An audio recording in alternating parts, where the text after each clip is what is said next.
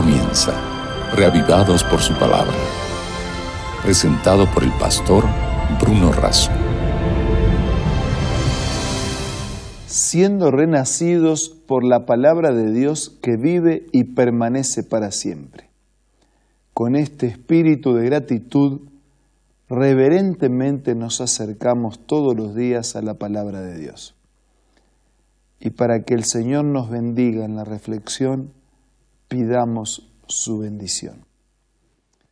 Señor, te pedimos que al abrir tu palabra puedas estar a nuestro lado para que entendamos tu mensaje y lo apliquemos en nuestra vida.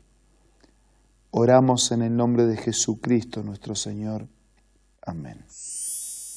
El capítulo 24 de Isaías es un capítulo que presenta el juicio universal. Y en la presentación de este juicio universal, todos son alcanzados y afectados. Por ejemplo, comencemos la lectura. Miren, el Señor arrasa la tierra y la devasta, trastorna su faz y dispersa a sus habitantes. Así que la tierra también es alcanzada por el juicio universal. Versículo 2. Lo mismo les pasará al sacerdote y al pueblo, al amo y al esclavo, a la señora y a la esclava, al comprador y al vendedor, al prestamista y al prestatario, al acreedor y al deudor. Quiere decir que sin distinción todos compareceremos frente al juicio de Dios. El Nuevo Testamento lo diría en los mismos términos, que no podemos ignorar que un día todos compareceremos frente al tribunal de Dios. El versículo 3 dice que la tierra queda totalmente arrasada, saqueada por completo porque el Señor lo ha dicho. La tierra languidece y se marchita, el mundo se marchita y desfallece, desfallecen los notables de la tierra. La tierra yace profanada, pisoteada por sus habitantes, porque han desobedecido las leyes, han violado los estatutos, han quebrado el pacto eterno, por eso una maldición consume la tierra y los culpables son sus habitantes. Por eso el fuego los consume y solo quedan unos cuantos. La razón de ese juicio que destruye, que purifica, es que han desobedecido las leyes, que han violado los estatutos, que han quebrantado el pacto eterno. Y no se puede gratuitamente violar la ley sin atenernos a las consecuencias. El versículo 8 dice, cesó el ritmo de los tambores, se aplacó el bullicio de los que se divierten, se apagó el júbilo del arpa, ya no beben vino mientras cantan, a los borrachos el licor les sabe amargo, la ciudad del caos yace desolada, cerrado está el acceso a toda casa, clamor hay en las calles. Se terminó la fiesta.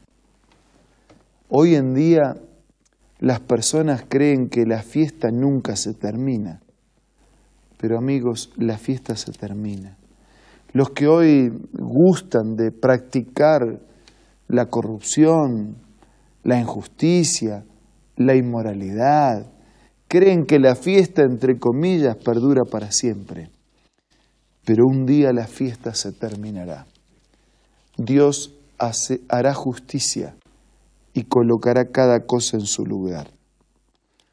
Dice el versículo 14, pero hay un remanente que eleva su voz y grita de alegría.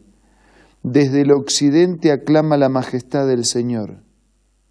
Por eso glorifiquen al Señor en el oriente, el nombre del Señor Dios de Israel en las costas del mar.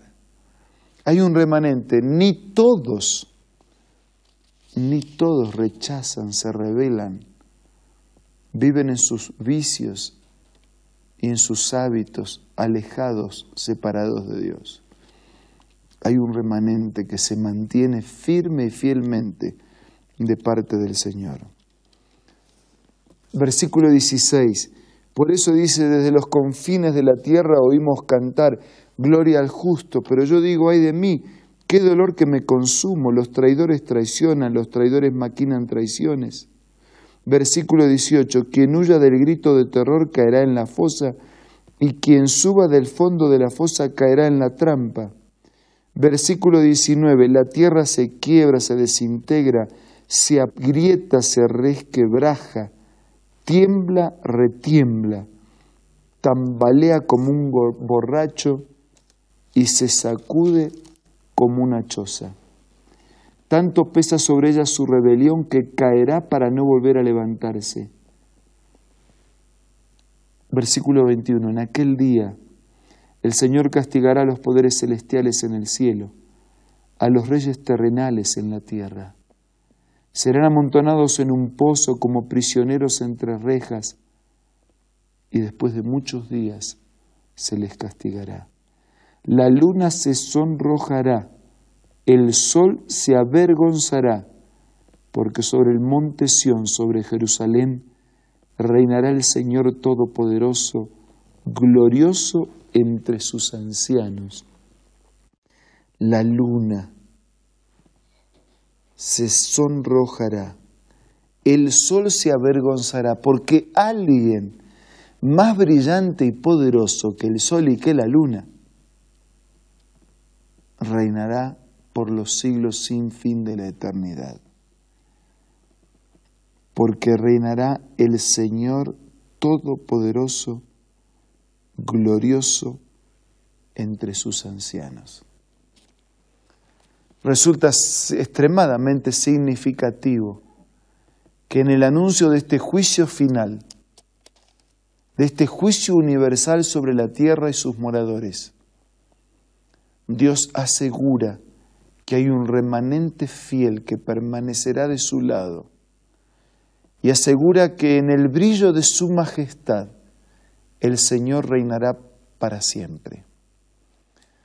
Resulta conmovedor y fortalecedor pensar que como Daniel lo habría de decir también, un día el reino de Dios será entregado a sus santos, desmenuzará todos los reinos anteriores, nunca jamás será traspasado a otro pueblo y reinarán para siempre con el Señor. Qué maravilla. Este es el plan de Dios para nuestra vida. Este es el proyecto inicial malogrado momentáneamente, pero este es el proyecto perseverante de Dios. Dios mantiene inalterables sus sueños, no desiste. Él creó a la criatura para que viva, para que viva con Él y para que viva para siempre. Y un día cumplirá su propósito. Un propósito que está abierto y ofrecido a todos si es desde la consideración de Dios, hay un lugar para todos en el reino de Dios. Pero como Dios no lleva a la fuerza de prepo a nadie, además de la intencionalidad, iniciativa y búsqueda de Dios, hace falta una aceptación, una respuesta de nuestra parte. Y la pregunta es, ¿cuán dispuesto estoy yo a aceptar ser parte del reino de Dios? La pregunta es, ¿de qué manera estoy preparando mi vida para ser parte del remanente fiel que ama, que obedece, que sigue la voluntad y la enseñanza del Señor? Que en esta hora todos podamos aferrarnos y responder afirmativamente a la iniciativa de Dios. Dígale eso a Dios a través de la oración.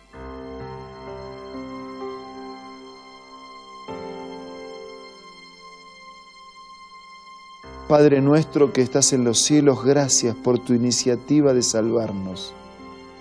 Gracias porque un día el juicio será definitivo, terminarás con el mal, con el pecado, con la enfermedad, con la miseria y con la muerte.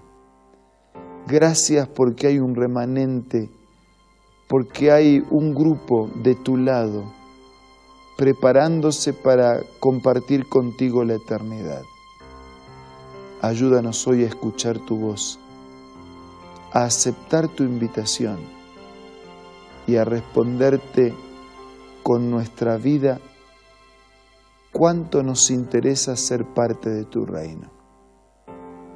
Bendice a todos nuestros amigos. Te lo pido y te lo agradezco en el nombre de Jesús. Amén.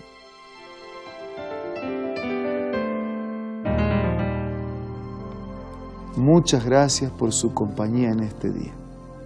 Nos reencontramos mañana para seguir siendo reavivados por la palabra de Dios. Esto fue Reavivados por su palabra, presentado por el pastor Bruno Razo.